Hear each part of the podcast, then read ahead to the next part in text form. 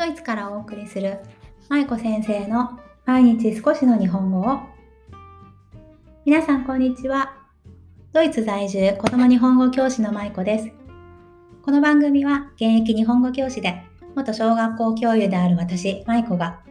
海外で日本語子育てをする親御さんに向けて毎日少しの日本語をテーマにお送りする音声配信です。さあ、皆さん、実はね、今日ね、この、うふって言っちゃった、この、あの、音声配信をスタートして、なんと、1ヶ月が過ぎました。パチパチ。もうね、ここまで続けられたのも本当に皆さんのおかげです。ありがとうございます。すごく嬉しいです。日曜日以外毎日更新してるんですけど、多分ね、あの、毎日皆さんお忙しいと思うので、1時間、1時間じゃないや、えっと、1日ね、あの、毎日聞くっていうのもすごく難しくて、こう、ため聞きというかね、まとめて聞いてくださってる方もいらっしゃるみたいなんですけど、やっぱり、あの、そうまでして聞いてくださるっていうことが本当に嬉しいです。ありがとうございます。今のところは毎日70名ぐらいかな、あの多分きっちりした数字ではないんですけれども、分かっている限りではだいたい70名前後の方が毎日聞いてくださっているみたいです。はい。これからも毎日ゆるく 楽しく配信していきたいと思いますので、どうぞよろしくお願いします。また、ネタに尽きたら皆さんにヘルプを求めるので、そちらも よろしくお願いします。はい。そんなわけで今日のテーマです。今日は息子の独り言は〇〇語というテーマでお送りしていきます。時々子供って独り言言ってる時ありますよね。皆さんのお子さんいかがですか？我が家の息子は一人ボソボソとね、なんかね、最近特に増えた気がするんですけどね、独り言言う時があります。そういう時皆さんどういう風にされてますか？話しかけますか？それともそのまま放置？ね。まあいろんな方いらっしゃると思うんですけど、今日はその子供の独り言っていうテーマでね、ちょっと考えていきたいなと思っています。そもそもなんですが、子供ってなんでこう独り言って言うんでしょうね。言うと思います？子供の独り言って実はね、あれ、子供が頭の中で思考している思考、あの、思う、考えるの思考ね。考えているっていうことの表れなんですよね。幼児期の子供っていうのは思考とあと行動がこう同時に進んでいくんですね。なので子どもたちは頭の中でいろんなことを考えてきちんと整理しながらそれを行動に移していくっていうことをずっとやっています。でその練習を今ちょうどしているっていうような感じですね。で、まあ大人の方からすれば、その目の前に相手もいないのにね、よく一人で喋ってるなって多分皆さんも思われるかもしれません。ね、でもそういうふうに子供の、子供は成長していくので、まあそういうことで独り言っていうのがあります。我が家の息子の独り言を今日のテーマにな、テーマというかの題名にさせていただいたんですが、我が家の息子の独り言についてお話しすると、息子は今4歳半なんですけど、半年前ぐらいまではね、日本語の独り言が多かったんですね。こう何かボソボソ喋っているのをよく聞いていると、日本語で聞こえてきました。ただ、最近は、なぜか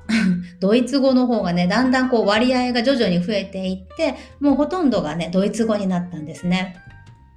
はい。子供の独り言一つとってもね、こういう変化があって、すごく面白いなと思っています。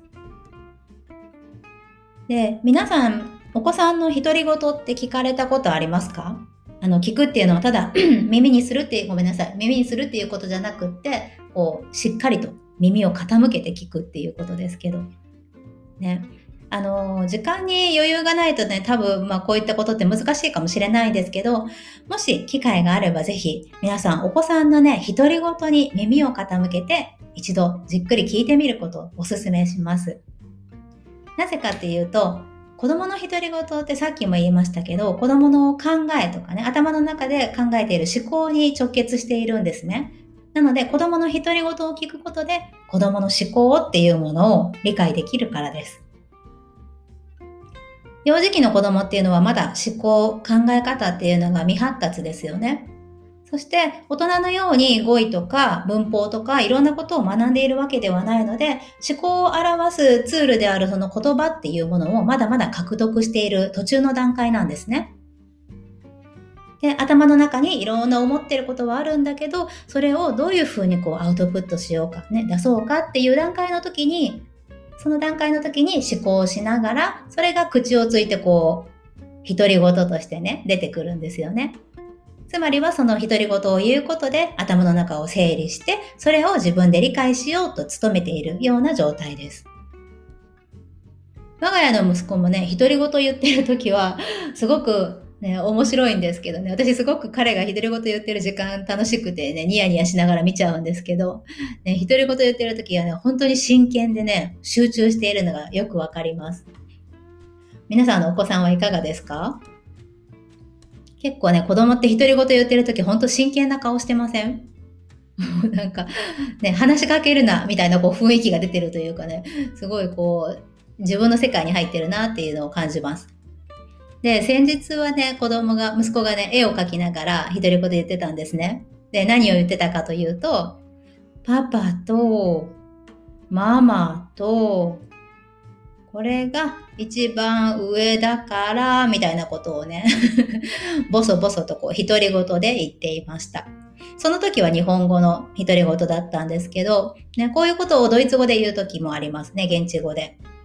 で、まあそんなことを言いながら彼は、お家と家族の絵みたいなのをこう描いていたんですね。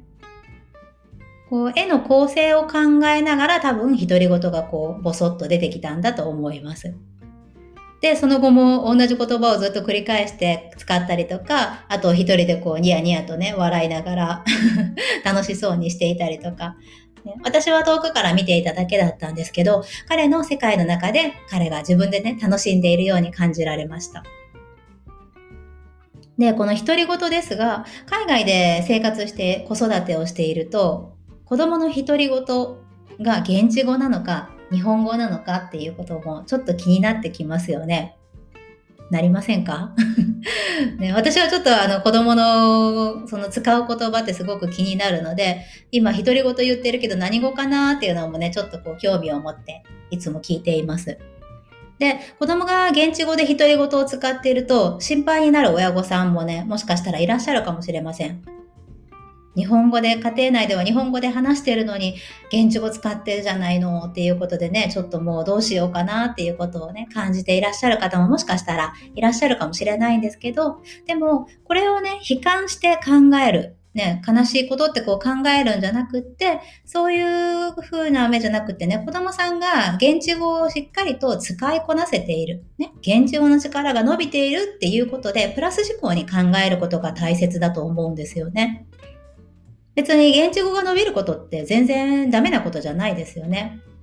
その国とかその国とか地域でこれから生活をしていく上では欠かせないものになってきますので、子供が独り言を現地語で言ってるっていうことは子供が自分多分頭の中では今現地語で考える頭になってるんだなっていうふうに、ね、ちょっと客観的に見てあげられるといいかなと思います。親御さんとしてはこう日本語を頑張って教えているからやっぱり高度なレベルの日本語力を保ちたいっていう気持ちになっちゃうんですよね。でも、口をついてこうパッと子供の独り言が出てきますけど、その独り言までを日本語でっていうことで強要してしまうのはちょっと子供がかわいそうかなと私は思います。なので、まあ親にできることとしては、独り言は子供の、さっきも言いましたけど、子供の思考する時間、考えるための時間であって、まあ、子供にとっては頭の体操をしているような時間なんですね。で、この、この頭の体操っていうのは、言葉の、子供の、言葉の、子供の言葉の成長にはとっても大切な時間です。で海外で子育てするママとかパパはやっぱり現地語で独り言を話していて気になるかもしれないんですけど、まあ温かく見守って気持ちの余裕を持ってね、こう子供さんをぜひ見ていただけたらなと思います。今なんかぶつくさ、現地語で言ってるわっていう気持ちじゃなくって、まあ言葉の世界を今は広げているんだなという思いで見てあげられるといいですよね。はい。皆さんのお子さん、あの、どんな独り言をお話しされますか？よかったらぜひ教えてください。なんかね、うちの息子も独り言ログみたいなのを撮りたいんですけどね、ちょっとこう、何喋ってるかをリストにしたものというか、面白いのでね、毎回。はい。ぜひまた教えてください。はい。じゃあ、そんなわけで、今日は、息子の独り言は〇〇語というテーマでお話ししました。皆さんもぜひ余裕があれば、時々お子さんの独り言に耳を傾けてみてくださいね。もしかしたら新たな発見があるかもしれません。はい。ということで、今日も最後までお聴きいただきありがとうございました。舞子先生の毎日少しの日本語を引き続き一緒に頑張っていきましょう。ほなまたね。